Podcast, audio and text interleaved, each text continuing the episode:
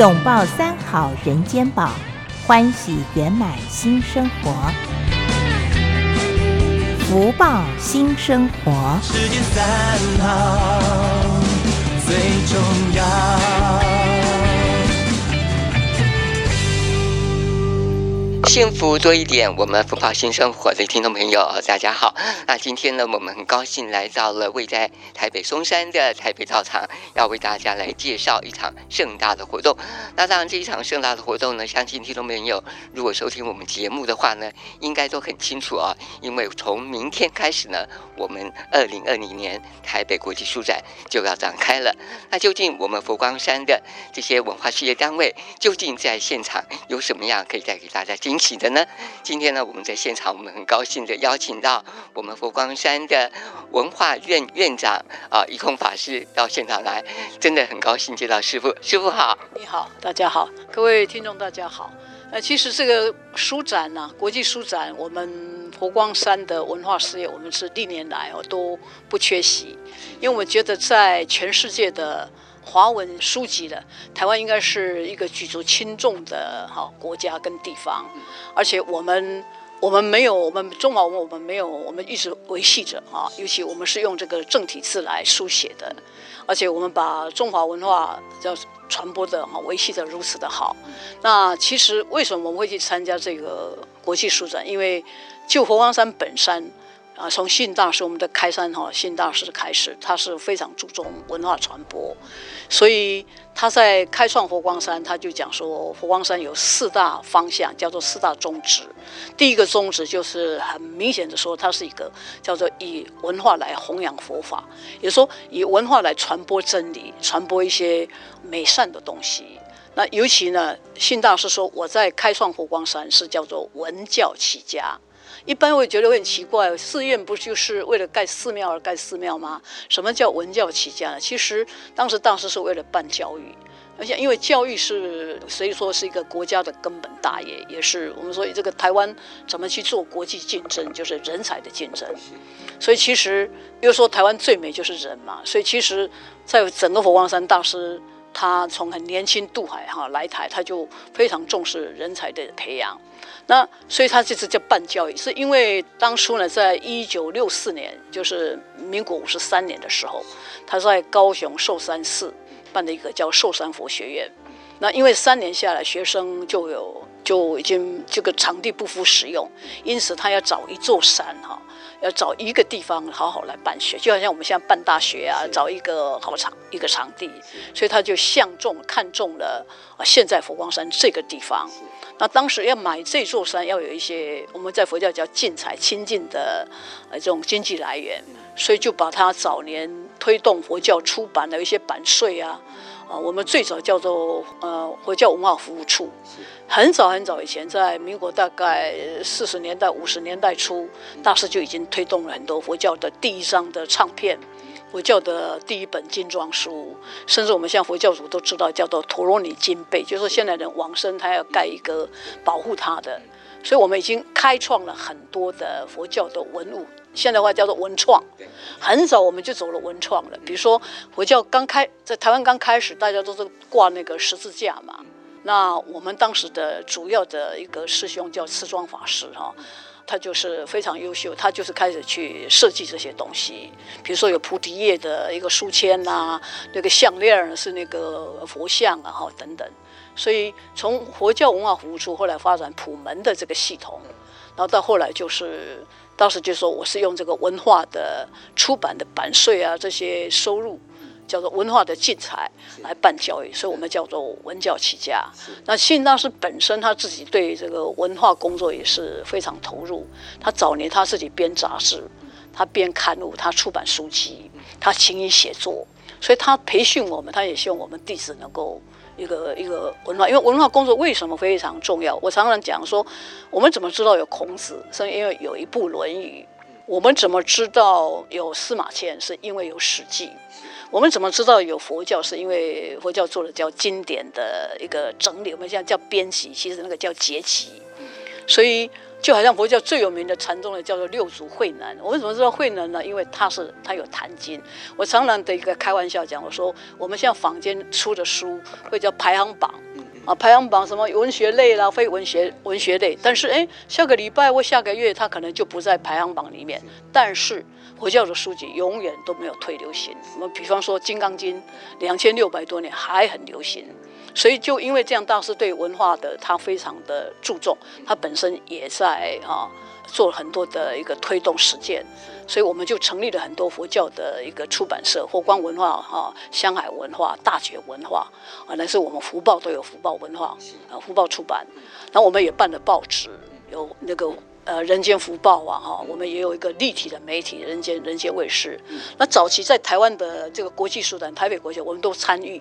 我们早就参与，几乎年年我们没有缺席过，甚至有一年德国办那个法兰克福办那个书展，我们也去参展。香港我们都参加过，乃至以前的大陆北京，我们都在。也就是说，我们应该把好的东西，我们要就是这个虽然叫敝帚自珍，但是我们觉得应该说不是野人献曝吧，我们把好东西要大家来分享。所以这次书展，我想说，因为佛光山的文化事业单位它。非常的多元很多，所以我们这次就在属于佛光山，我们有个五大，我们有几个院，一个叫文化院，就佛光山的出版、出版啊，或是报纸啊、媒体的。我们还有一个很重要叫佛光山的大上经。是，我们把因为现代人家经常看文言文，而且以前的东西没有分段，没有标点，所以我们就把它用一个新式标点，嗯，然后，又把它分段，而且我们把它做教刊，这就很专业的。所以，我们佛光山出版的东西有分两大项，一个是很比较学术性的，比如说《佛光大藏经》《佛光大辞典》啊，这个叫做佛学佛光这个佛教年表，好，还有一些很多的学报。我们有一个叫呃人间佛教研究院，我们就出了一系列的人间佛教的学报。我们这学报延续以前叫普门学报、佛光学报，所以我们也有很学术性的。但是佛学毕竟是普罗大众应该有的，所以我们就在佛光文化。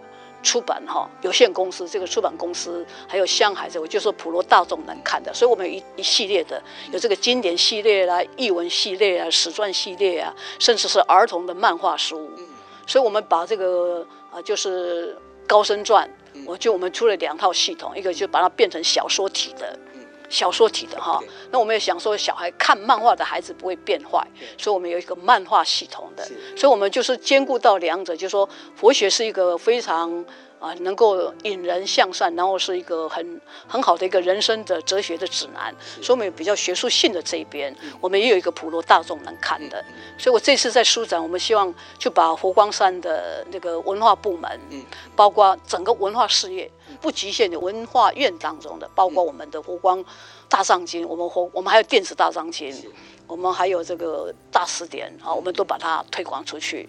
还有我们还有一个叫做公益基金，信大师，因为他他这个眼睛视力不太好，所以他有一个叫一笔字，一笔字所得，他就成立一个叫公益基金。公益基金我们有办了一个叫做一个全球的一个那个华文的写作那个那个作品啊文学奖。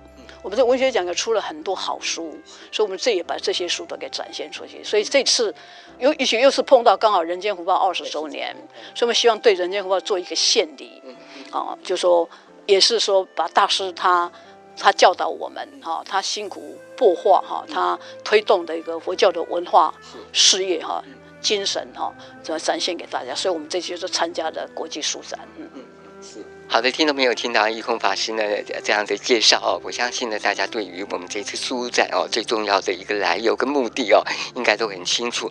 那当然，在二月四号到九号呢。在台北的世贸，我们的展馆是 A 一二四展位哦，所以呢，大家就可以去参观。然后另外一个呢，就是我们从二月四号开始，一直到二月九号，每一天呢都有不同的讲座。至于这讲座的项目呢，大家到官网去详细的 download 了解就可以了。因为每一场都很精彩，所以呢，呃，大家都一定要把握好机会哦。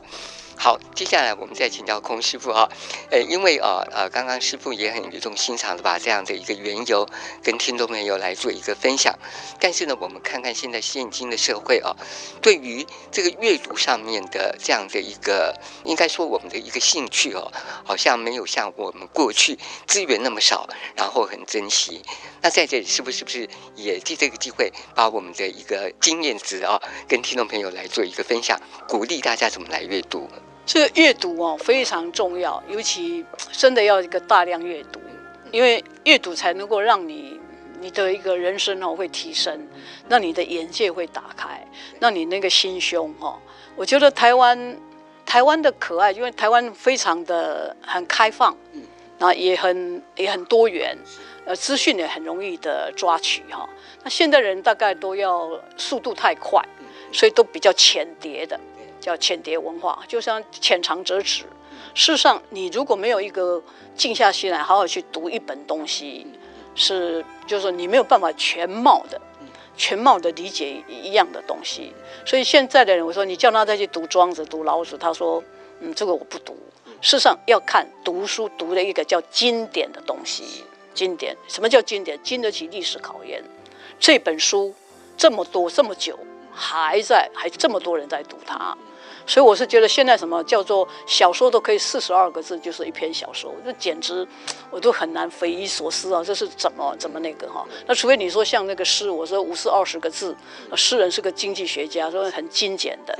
所以我觉得，因为你不读书，而且所有的读书，现在这种在网络上抓的，这不算读书，这是叫资讯。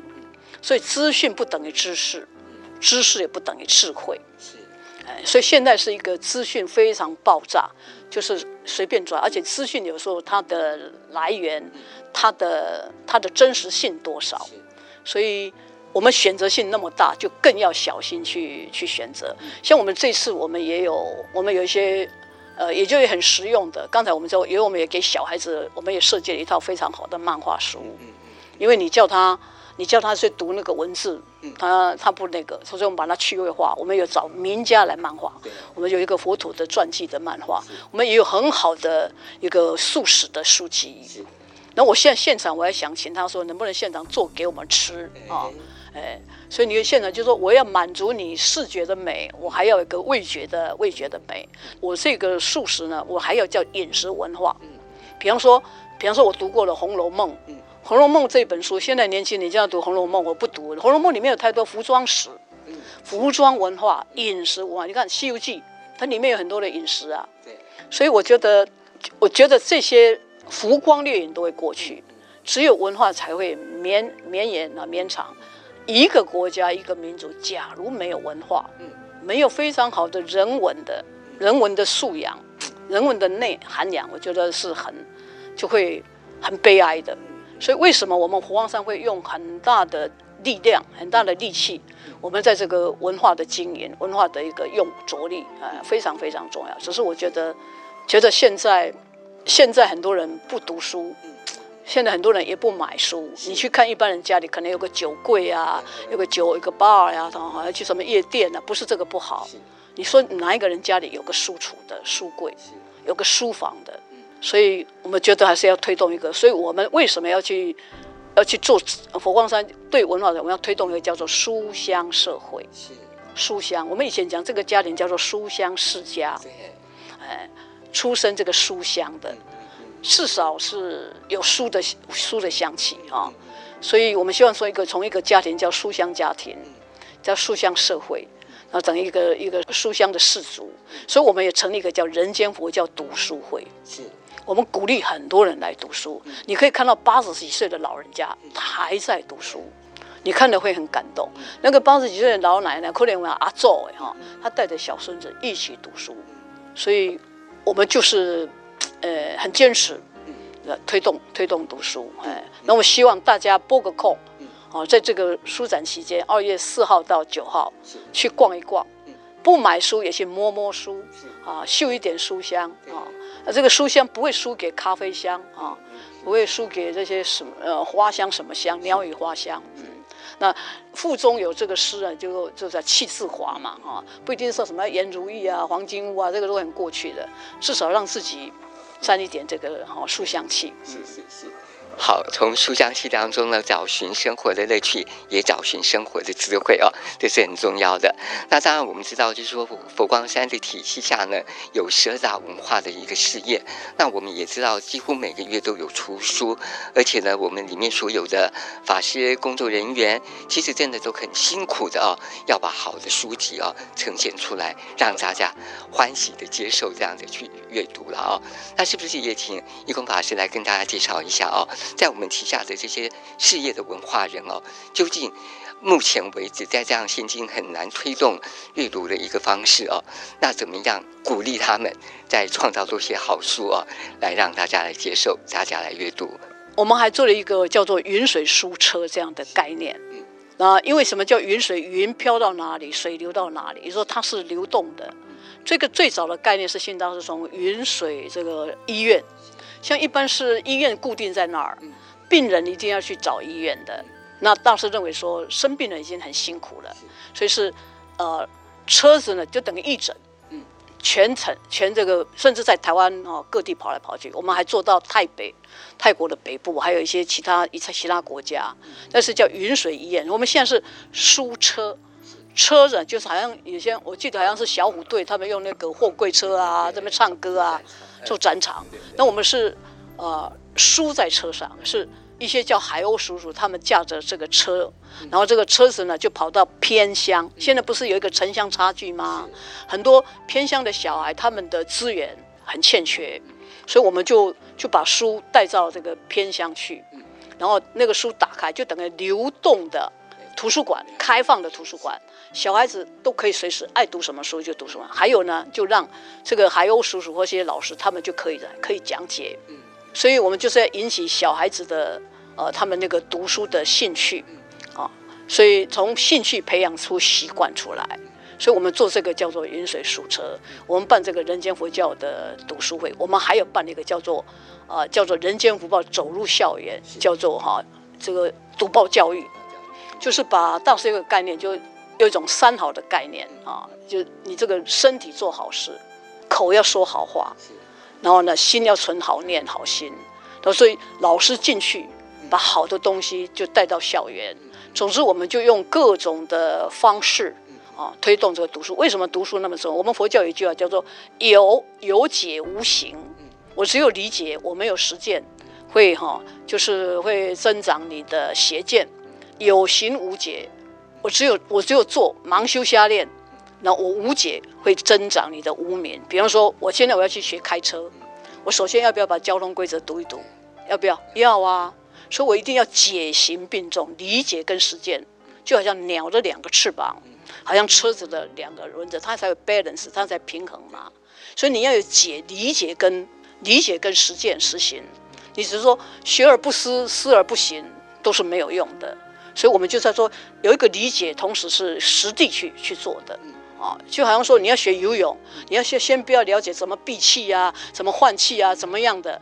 所以解非常重要。人生最可贵的一个快乐就是读万卷书嘛，行万里路啊，读万卷书行。你看一个一个国家一个朝代，他这个国家进步不进步，就看他的国民年一那个年度读书量多不多。德国，看德国、日本，他们到处。连电话亭都是都是书啊，他们的小孩子一个一年读了多少的书？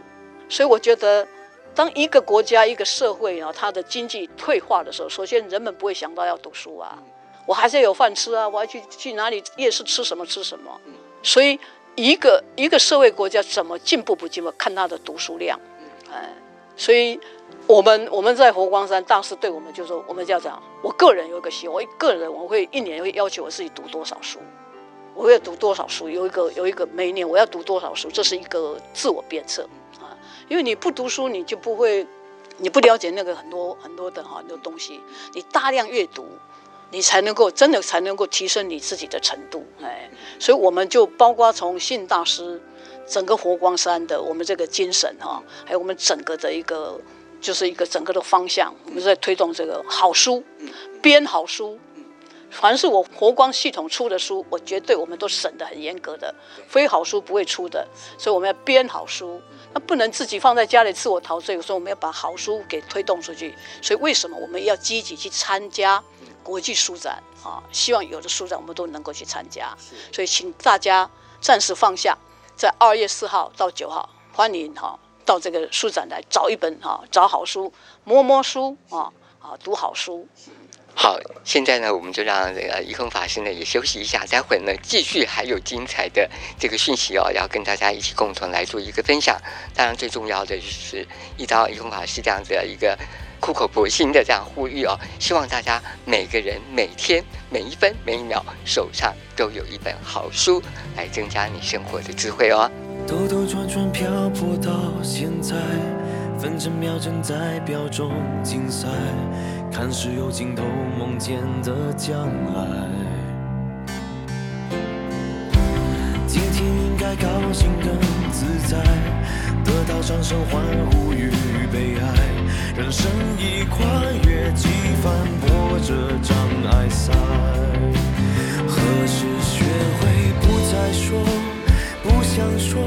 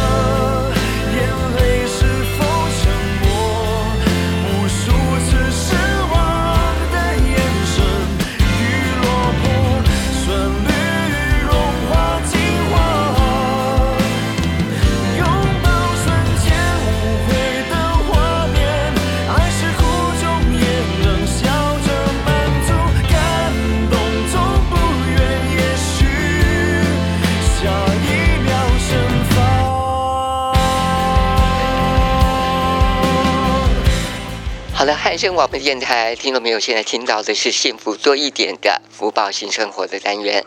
那当然，在上个阶段呢，我们文化院的院长一空法师呢，很高兴的哦，邀请到他到节目中来跟听众朋友来分享二零二零年的台北国际书展哦。那接下来这个阶段呢，啊，师傅哦，又带来了特别的好礼物，你知道为什么吗？二零二零年呢，就是人间福报二十周年了。那二十周年里面呢，我们的一空法师呢，确实看着他成长，陪伴他二十周年了。好，那我们接下来呢，我们请这个空师傅呢，跟大家来分享一下，在他眼中的福报这样的一个份报纸呢，究竟是怎么样的一份报纸，有什么样的一个期待？呃，这人间福报啊，它非常有意思。它的创报缘起哈，它其实是很多年前的。我记得我在二十几岁的时候，我曾经读过。星云大师，我的师傅，他写过一篇文章。那一年他二十四岁，他二十四岁写了一篇文章，叫做《佛教需要什么》。当时他讲，佛教需要一份报纸，佛教需要一所大学，佛教需要一一所电台。当时没有电视的概念，所以后来呢，他就用就一个一个把它实践。那星云大师他有一个，他有一个韧性，就是很坚韧的一个哈，他有一种嗯一以贯之的个性。他想到一个事，他前瞻性很的哈，他就觉得，就说一个我想要做一件事情，他可以用五十年去把它完成。所以他二十几岁的时候就想说需要一份报纸，但是他到到了两千年一九九九年的时候，所以他真的把报纸给创办起来了。也就是说，他有一个想念在那，一个念想在那边，他不会放弃，那他会去创造因缘，等待因缘。条件不够的时候，他不会贸然贸然去做。但是现在条件虽然不够，还没有成熟，但是我会把那个理念信念保持住。那我会就不断的一个铺陈吧，嗯不断的这个我们叫做培养福报哦，培训你的条件。嗯所以呢，这个报纸呢，就是因为大师本身是一个非常喜欢佛教的文化的，他自己早期在编杂志嘛。他也编报纸，早期我们一个佛教一个报，也不叫报，叫做巡刊，叫做爵士巡刊，他是每十十天一次。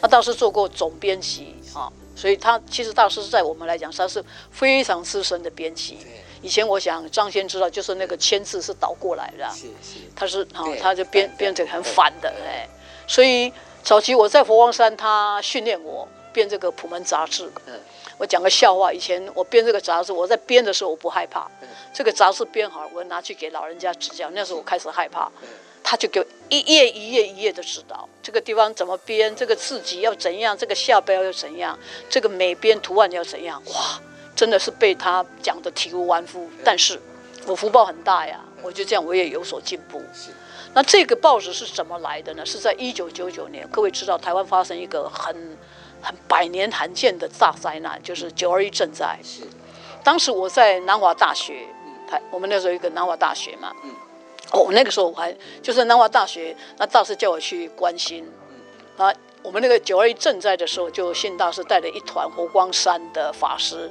去欧洲巡回啊表演哈、佛教的梵呗音乐，甚至到了维也纳啦、德国啦哈，那我那年他就到了瑞典。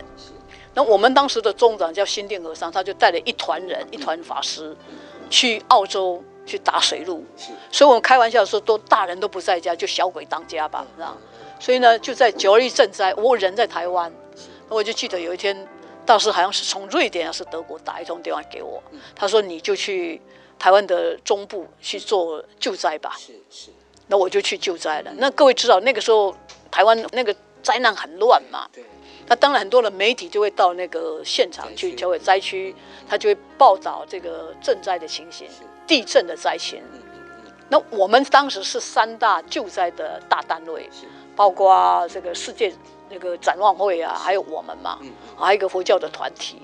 但是媒体很奇怪，在这个出现的时候，就我们这个单位，嗯他就我们佛光会跟佛光山嗯都真的被刻意忽略。是那我怎么知道呢？你比如说那个 那个记者，我在现场看他就这样，他那个摄影记者那个电视机灯看到我们就这样这样跳过去，所以因此我们那我们这个国际佛光是世界世界的一个组织的，所以我们有一个世界国际佛光世界总会，我还是理事嘛。我们有一个叫急难救助委员会，他们当然就这个募款，全世界募款，就来赞助，赞助台湾的这个地震。那当然他们回了，他们开一个临时会议，然后我要去报告，因为我是救灾总干事啊，我要去报告。他说奇怪，那为什么我们海外这么多人在关心这个地，我们都看不见，看不见报道，看不见这个佛光会、国际佛光跟佛光山救灾的情形。那我知道说，有时候媒体人家不给我们报道，我不能说你怎么不给我们报道。那后来大师说，那没关系，人家不给我们报道，就我们自己来办一个报纸吧。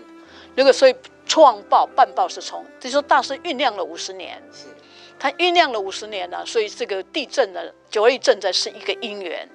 所以那个时候我我在那时候刚好逢适逢佛光山三十周年了，那我回来，我从美国回来，在做那个。诶，那时候文化院院长的时代，我要编很多的书，然后要编佛光山三十周年特刊呐、啊，我又要在管一所大学，啊，我在赶博士论文。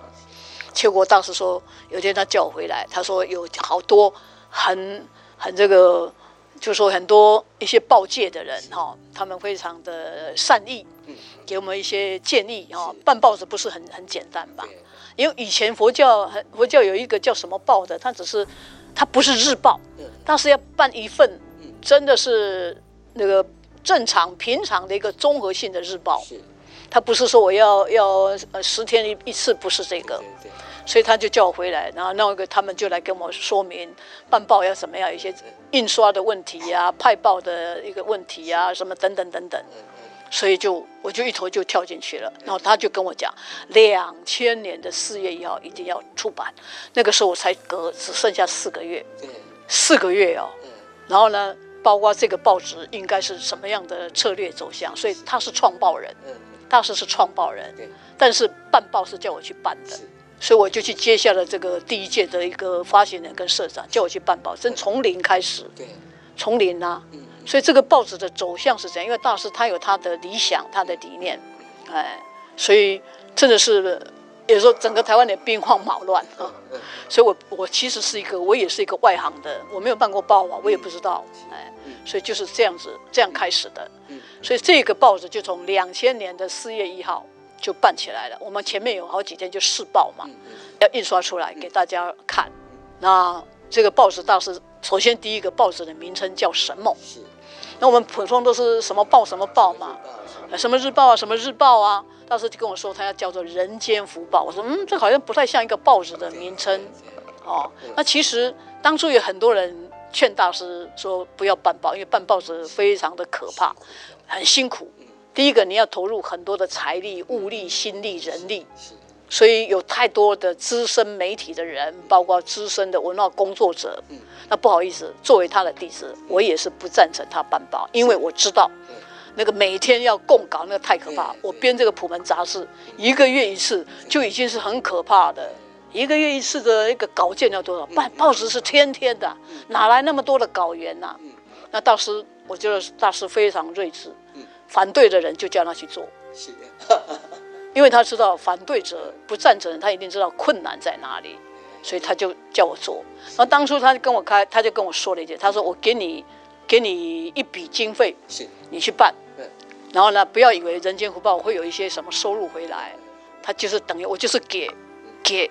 然后呢，三年之后，如果你没有赤字，我就给你撤职不查办，撤职不查办。”所以我就记住这这句话，我就三年我一定把它 hold 住啊，不可以有赤字。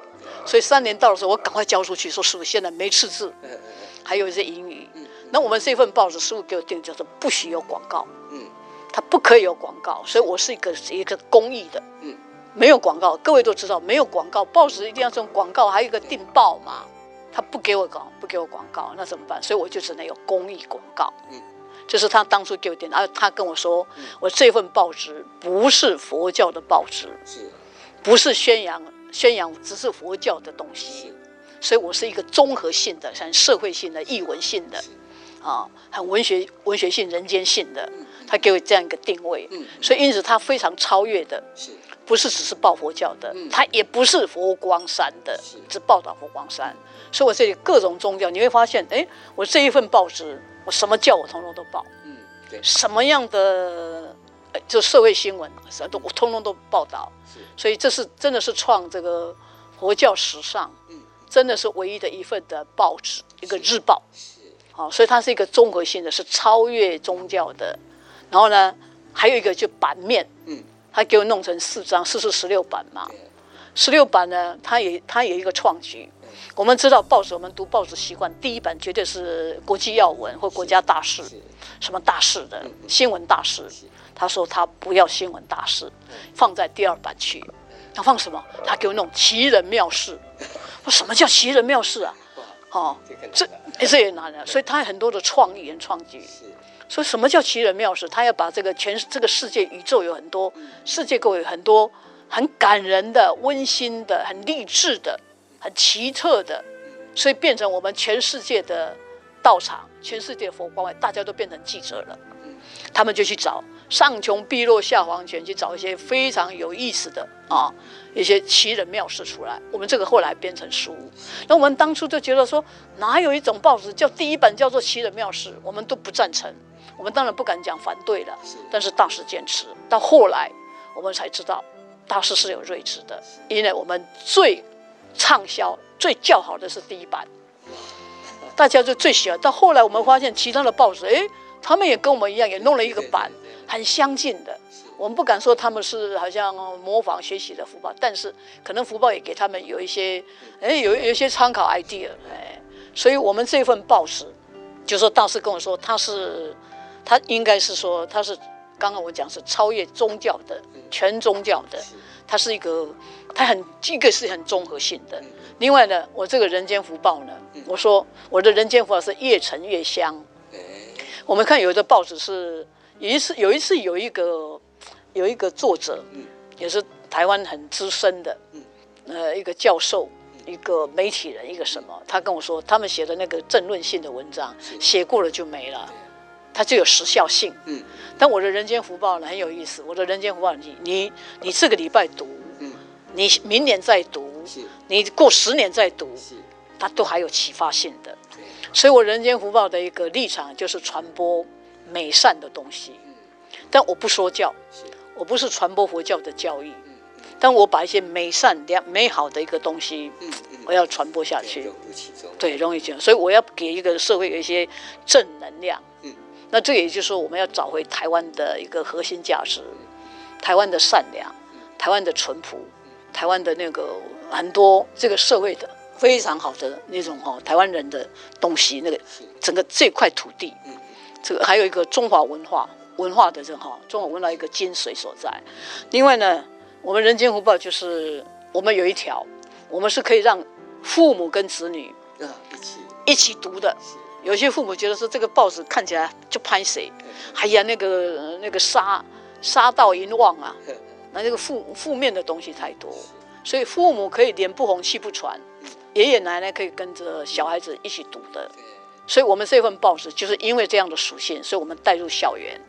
所以我们展开叫做读报教育。现在台湾大概有几百家的，几百家的学校，我们都那个哈，都把它带到带到这个校园去。比如说，我们想要从这个根本来救扎根哈，根从教育救起。因为我觉得本来台湾非常好的东西，现在慢慢慢慢，因为因为是很流行的哎，所以刚刚讲我们是一个一个很美善的报纸，我们适合全家阅读。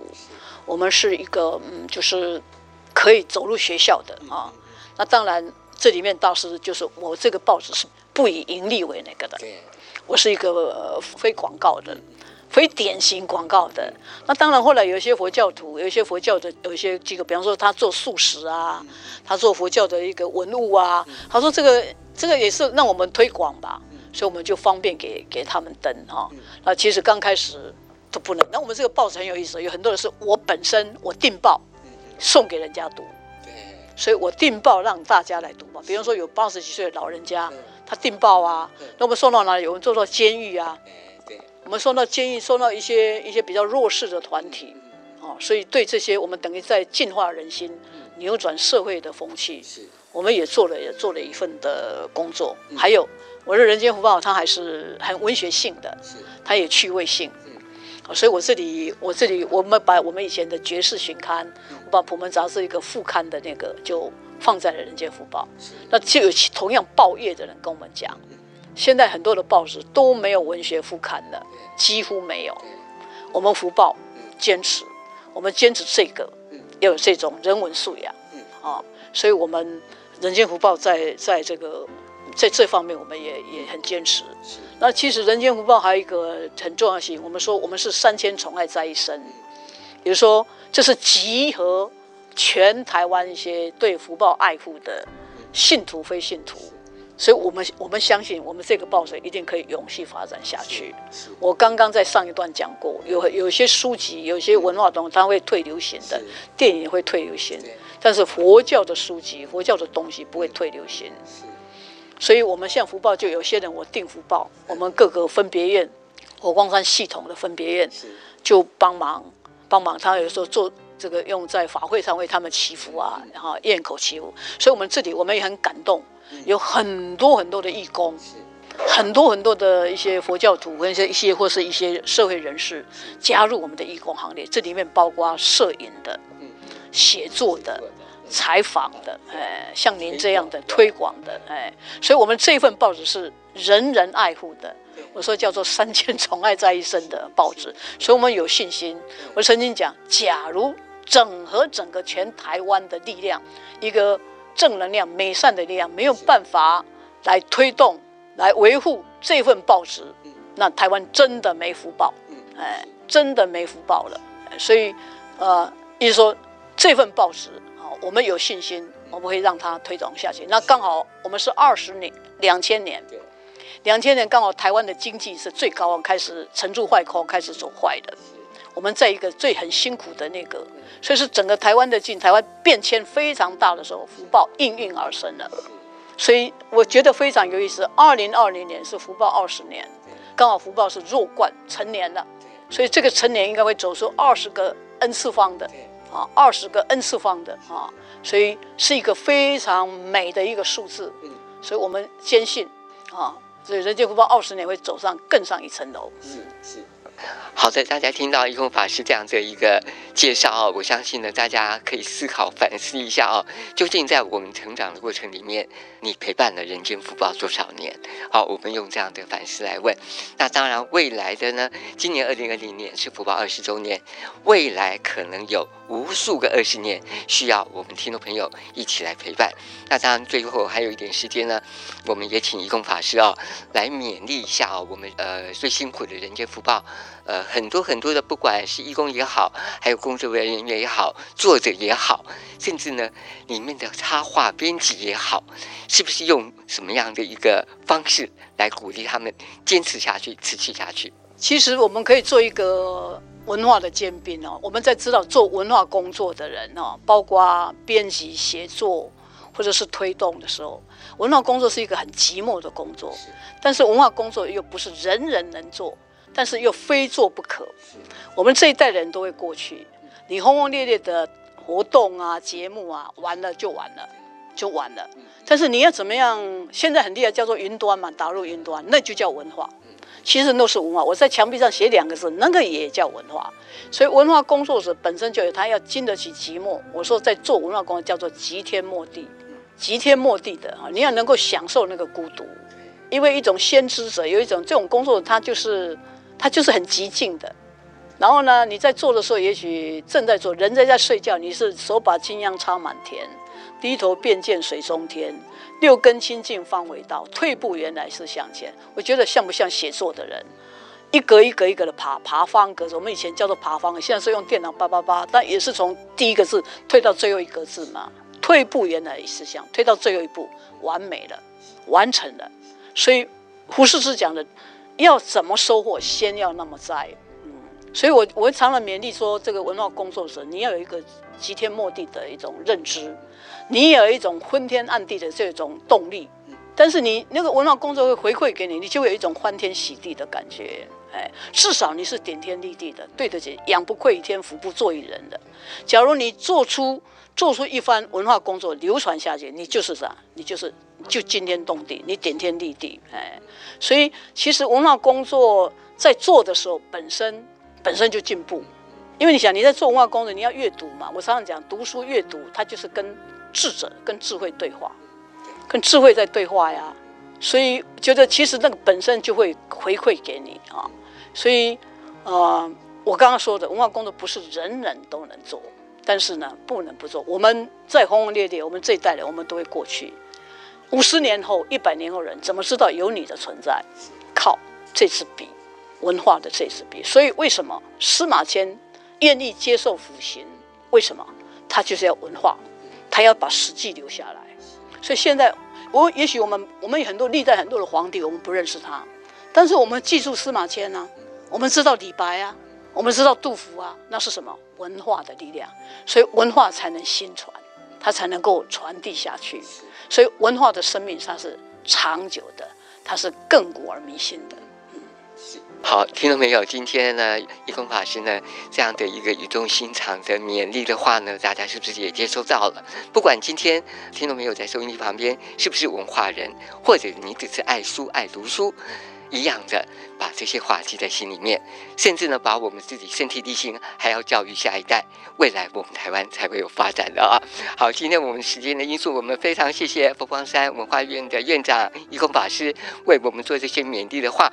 当然，最重要的，不要忘记哦，明天开始，二月四号到九号的二零二零年的台北国际书展，大家不妨去亲自的参与。我们里面呢，佛光事业文化的这个摊位呢，有很多精彩的。著作、书籍，还有呢，也有折扣。另外呢，还有很精美的纪念品。最重要的是，你满心欢喜的去，你就会快快乐乐把书带回家啊。那另外一个呢，福报二十周年了，希望大家呢一起来参与福报二十周年，在四月一号哦。那当然，我们一整年当中呢，我们都会持续的在节目中来来报道人间福报二十周年的各项的内容。也希望大家呢一起来参与，一起来支持。好，我们谢谢一空法师，谢谢，谢谢，谢谢大家，谢谢。